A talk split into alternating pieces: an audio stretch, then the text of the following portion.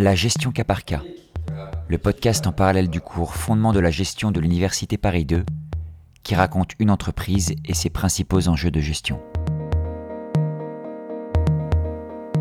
Cette semaine, épisode 10. Sanofi, blockbuster en série. Partie 2.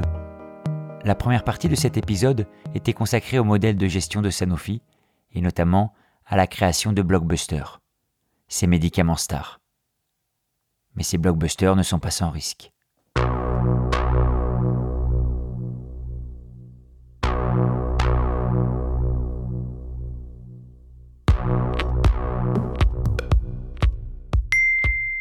Ces blockbusters sont des cas idéaux qui assurent une rente majeure au laboratoire. Mais des facteurs de risque peuvent perturber l'exploitation de ces médicaments. Avant même que le brevet ne tombe dans le domaine public, les systèmes de remboursement comme l'assurance maladie en France peuvent essayer d'amoindrir la charge représentée par ces médicaments. Ils peuvent par exemple inciter les médecins à prescrire des médicaments moins coûteux avec la même efficacité. Par exemple, alors que le Plavix n'était pas encore tombé dans le domaine public, l'assurance maladie essayait de diminuer la charge de remboursement de ce médicament. Elle a observé qu'il existe en effet un très vieux médicament 24 fois moins cher que le Plavix, l'aspirine, qui permet d'obtenir des résultats similaires dans un certain nombre de situations. Bien évidemment, quand le brevet tombe dans le domaine public, d'autres concurrents développent des génériques qui ont les mêmes composés chimiques que le médicament. Quand un médicament générique concurrence le principal, on observe qu'il est vendu 60% moins cher, et le prix du médicament d'origine chute immédiatement de 20%.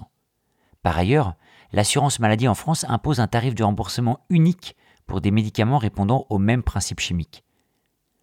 Le même tarif de remboursement pour le médicament générique et le médicament d'origine.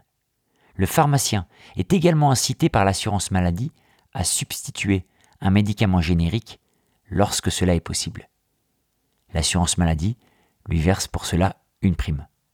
Certains laboratoires peuvent d'ailleurs eux-mêmes lancer des génériques qui leur permettent de commercialiser des médicaments sans en supporter les coûts de recherche et développement. C'est ce que fait Sanofi avec sa filiale Zentiva, spécialement dédiée au générique.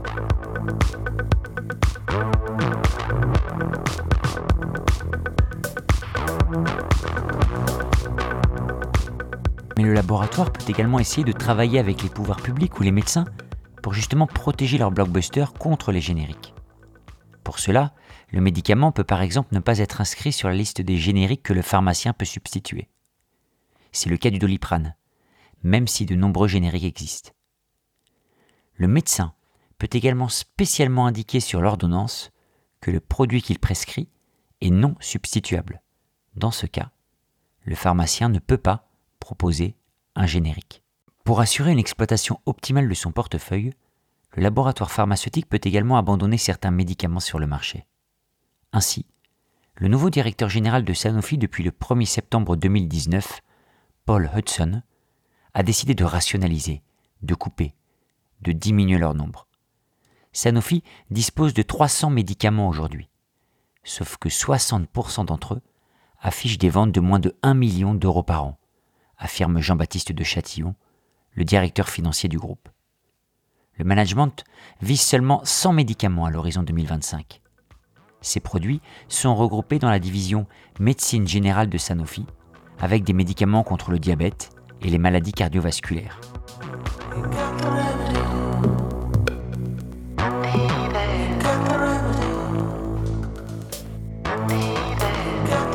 Cette division entretient des marques comme Plavix ou Lantus, notamment dans des pays comme la Chine, avec des actions surtout commerciales et marketing auprès des médecins.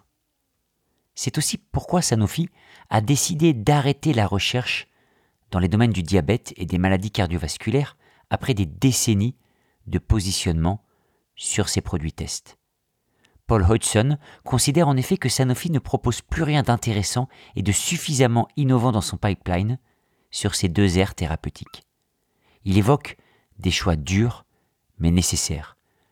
Plus question d'engloutir des millions voire des milliards dans des projets de recherche qui ne peuvent aboutir qu'à des médicaments venant après des produits concurrents déjà sur le marché et efficaces. En termes de recherche, le groupe décide plutôt de se spécialiser sur des produits innovants dans des marchés de niche, L'intérêt pour Sanofi? Occuper une position de leader et proposer des médicaments à très haute valeur ajoutée et prix élevé. Les génériques qui amortissent leurs coûts de production sur de grandes quantités ne sont effectivement a priori pas intéressés par ces produits de niche. Sanofi investit donc largement dans cette médecine de spécialité qui représente 25% de son chiffre d'affaires. Mais les applications thérapeutiques sont limitées à des maladies très spécialisées, parfois seulement des dizaines de milliers de patients. L'exploitation commerciale est alors minime. C'est pourquoi Sanofi essaie d'étendre les médicaments de cette division pour les transformer en potentiels blockbusters. Le groupe parie notamment sur le Dupixent, un médicament homologué depuis un an maintenant, qui est censé guérir une forme d'eczéma, mais aussi des formes d'asthme plus sévères. Paul Hudson table sur des ventes annuelles de 10 milliards d'euros en vitesse de croisière pour ce médicament. Sanofi a également priorisé le développement de six traitements qui en sont encore en phase de test, et notamment le fituciran, un traitement potentiel de l'hémophilie.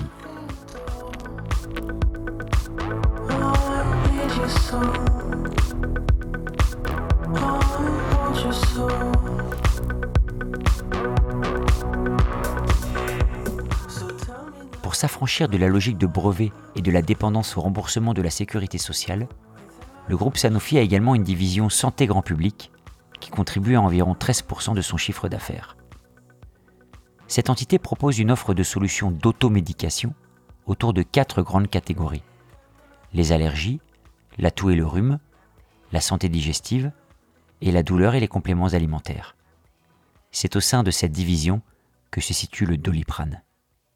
Pour cette division en général et le doliprane en particulier, Sanofi utilise des outils marketing classiques, s'adresse directement aux patients par des spots télévisés et change la formule galénique, par exemple en remplaçant les comprimés par des liquides à sucer comme les berlingots. Sanofi commercialise le doliprane sous 20 formes différentes. D'ailleurs, le doliprane est le médicament le plus vendu dans les pharmacies françaises, avec 250 millions de boîtes écoulées chaque année. Par ailleurs, Sanofi est aussi engagé dans une activité de vaccin qui représente 16% de son chiffre d'affaires. Cette branche vaccin a un rôle d'image. L'actualité le montre d'ailleurs. Les laboratoires les plus avancés dans le processus de test contre la Covid-19, comme Pfizer ou Moderna, jouissent d'une notoriété forte auprès du grand public. L'activité autour du vaccin garantit aussi un chiffre d'affaires grâce au volume généré. Les vaccins sont souvent associés à des campagnes massives qui concernent des populations entières, ces campagnes étant financées par des gouvernements ou des programmes internationaux. Le business model de l'entreprise pharmaceutique s'appuie donc sur un cycle du médicament. En amont, une recherche et développement crucial, décisif pour générer des blockbusters protégés par des brevets. Puis, quand de nouveaux entrants arrivent sur le marché, des stratégies de ralentissement de la concurrence et d'exploitation commerciale et marketing des produits sur le marché.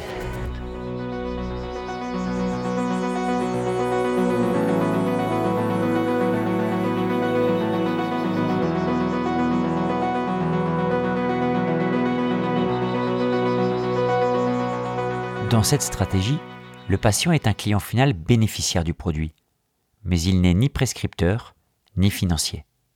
Le prescripteur étant souvent le médecin et les financiers, les systèmes de sécurité sociale, de mutuelle ou d'assurance.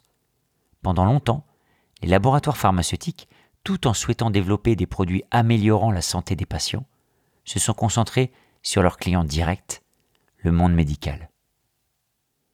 Aujourd'hui, les laboratoires pharmaceutiques font face à des enjeux impliquant ses clients finaux, les patients. Ceux-ci peuvent représenter une menace alternative aux fins de brevets ou à la réglementation des agences de santé. Les patients n'hésitent plus à remettre en cause l'efficacité de certains médicaments, ou pire, à en dénoncer la nocivité. Les mots lanceur d'alerte, classe action, dommages et intérêts envahissent aujourd'hui la sphère médicale. Ces dernières années, des scandales ont été révélés avec des produits nuisibles pour la santé du patient, comme le Mediator. Sanofi affronte cette nouvelle menace avec le scandale de la dépakine.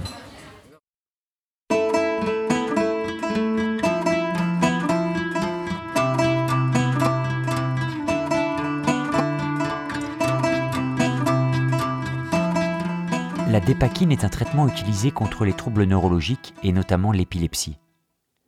Depuis de nombreuses années, des familles se plaignaient des effets nocifs de ce médicament lorsqu'il était pris au cours des phases de grossesse. La dépakine pouvait avoir des effets sur le fœtus et entraîner des malformations fortes. Pendant longtemps, le lien entre dépakine et malformation ou troubles d'enfant n'est pas avéré, même si des soupçons existent.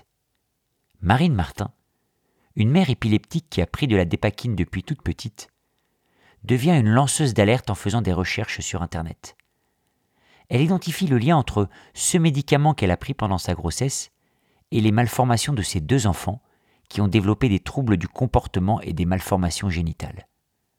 Marine Martin crée l'APESAC, aide aux parents d'enfants souffrant du syndrome de l'anticonvulsivant, pour regrouper des familles de victimes, mais également obtenir réparation auprès des responsables.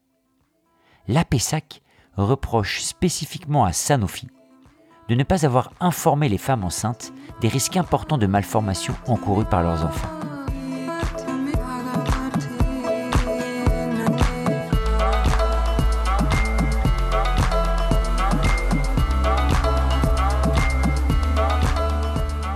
En 2016, la création des classes actions collectives permet à l'association, en son nom, de porter une action en justice et de représenter plus de 4000 familles. L'APESAC médiatise l'affaire. En 2018, Marine Martin, fondatrice de l'association, intervient au cœur des organes de gestion de Sanofi lors de l'Assemblée générale de présentation des résultats. Au moment de la session des questions, elle prend le micro et interpelle les dirigeants de l'époque. Bonjour, Marine Martin, présidente de l'APESAC, l'association des victimes de la dépakine. Le laboratoire Sanofi vient d'être condamné par la Cour d'Orléans à indemniser une famille de l'APESAC, la petite Camille, d'un montant de 3 millions d'euros pour avoir été exposée unitéro à la dépakine sans que sa maman ait été prévenue des risques euh, du médicament pris pendant la grossesse. Le tribunal a tranché et a conclu à la défectuosité de vos produits, de votre produit la dépakine. Ma question est simple. Quand est-ce que Sanofi va admettre publiquement et devant toutes les familles de victimes pour les dizaines de milliers d'enfants handicapés, décédés, autistes à cause de l'exposition à la dépakine pendant la grossesse Quand est-ce que Sanofi va assumer et indemniser, participer au fonds d'indemnisation que j'ai mis en place avec l'État et enfin permettre à ces enfants d'avoir une vie à peu près décente de leur offrir une auxiliaire de vie, parce qu'aujourd'hui, nos enfants sont dépendants à vie. Je vous remercie, Monsieur Brandicourt, Monsieur Weinberg. Merci, Madame. Euh, je vais laisser la parole à Olivier Brandicourt.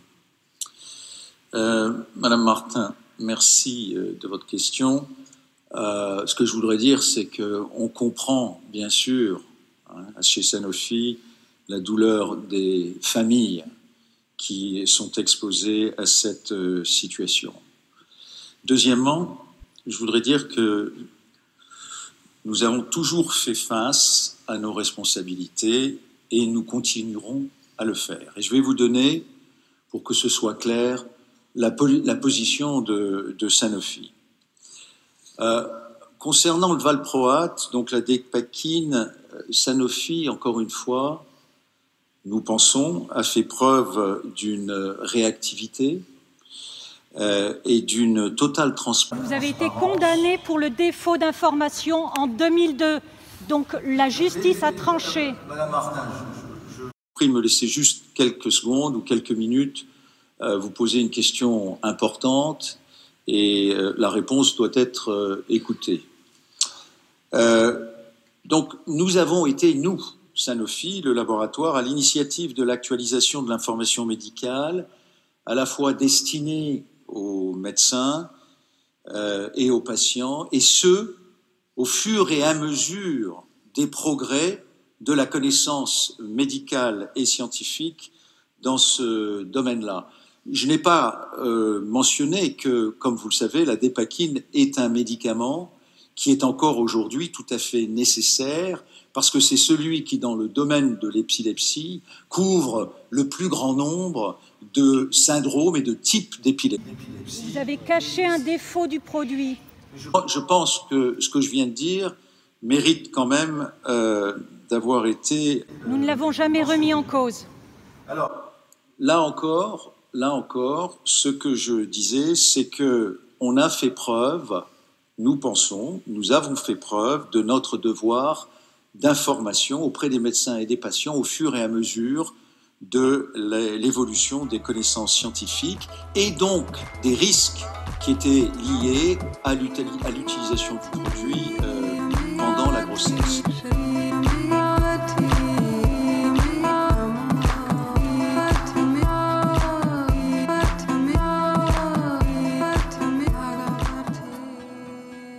Les scandales comme celui de la dépakine complexifient la gestion des laboratoires pharmaceutiques. Ces sociétés peuvent être considérées comme des bienfaitrices de l'humanité, engagées dans des programmes coûteux visant à améliorer la vie des patients. Pourtant, les problématiques de responsabilité sociale entrevues dans le scandale de la dépakine révèlent les tensions qui traversent ces groupes, entre volonté financière de rentabilité des actionnaires et développement de traitements efficaces pour les patients le rôle de pionnier de ces laboratoires peut laisser penser que les deux intérêts ne sont pas nécessairement antagoniques. Plus les laboratoires financeront de la recherche et du développement, plus ils mettront à jour des molécules et des médicaments innovants. La valeur de ces médicaments sera reconnue par le client, bénéficiera aux patients et contribuera à la hausse des dividendes.